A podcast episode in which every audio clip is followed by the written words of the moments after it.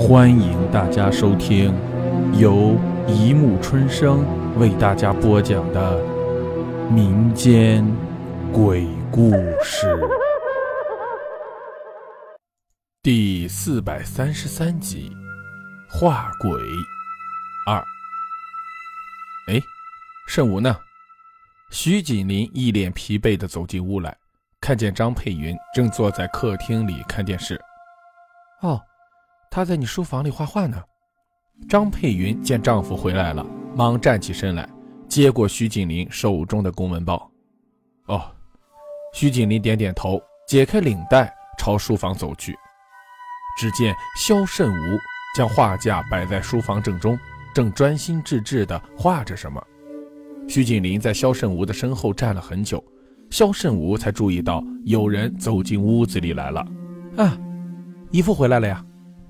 看到徐锦林站在自己的背后，肖慎吾急忙放下画笔，有些诚惶诚恐地说道：“哦，没关系，你继续画，我就是看看。”徐锦林拍着肖慎吾的肩膀说。闻言，肖慎吾腼腆地笑了笑，转身拿起画笔继续画了起来。画布上，肖慎吾所画的，乃是徐锦林书房窗外看去的静物风景。书房的窗外是中庭。种着许多植物，绿荫森森。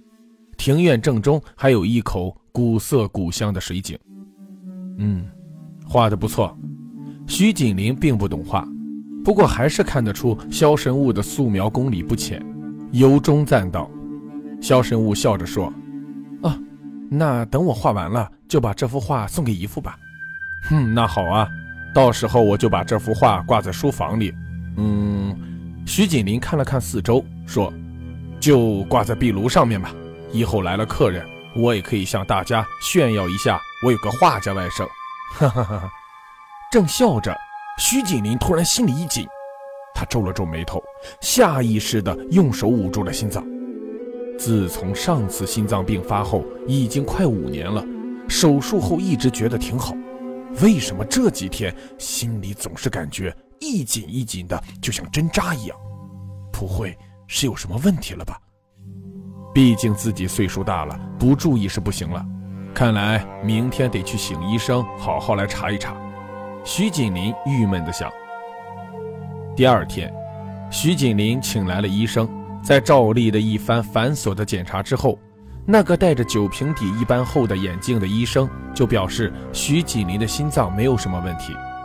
听了医生的话。徐锦林稍微放下心来，也许是心理作用。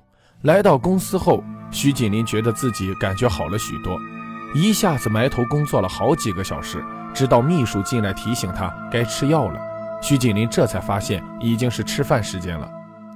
接连几天，徐锦林都感到自己精力充沛，他觉得自己前些天一定是没休息好，再加上疑神疑鬼所致。几天后。徐锦林接待了一位香港大客户，会谈进行的十分融洽。如果不出意外的话，徐锦林的公司马上就能接手一笔大生意。徐锦林很高兴，甚至在招待客户的酒席上破例喝醉了。为了联系业务，徐锦林决定亲自去一趟香港。这些天他感觉良好，好像又回到了精力充沛的青年时代。交代给妻子一些事情后。徐景林便带着一脸微笑去了香港。当徐景林回到家里时，已经是半个月后了。哎，出去这么久，累死我了。徐景林重重地坐在沙发上，一边解领带，一边说：“知道了。”张佩云一边窃笑，一边站起身来：“我去给你放洗澡水。”哎，别急嘛。徐锦林突然心里一热，伸手将妻子揽了过来，抱在怀里。张佩云急忙挣脱了徐锦林，假嗔道：“你你这个老不正经的，慎吾在家里呢。”徐锦林这才想起来，妻子的外甥还住在自己家里。他大为败兴地挥了挥手，看着妻子走出了客厅后，徐锦林慢慢的站起身来，百无聊赖的在客厅里兜着圈子。突然。他想起来上次看到肖申物画的那幅画，于是便慢慢地走进了书房里。书房的壁炉上方果然端端正正地挂着一幅油画，看来萧申物已经画完了他的作品。画中所描绘的正是从书房窗外看去的庭院景物，栩栩如生，乍看上去好像那里也真的开了一扇窗户似的。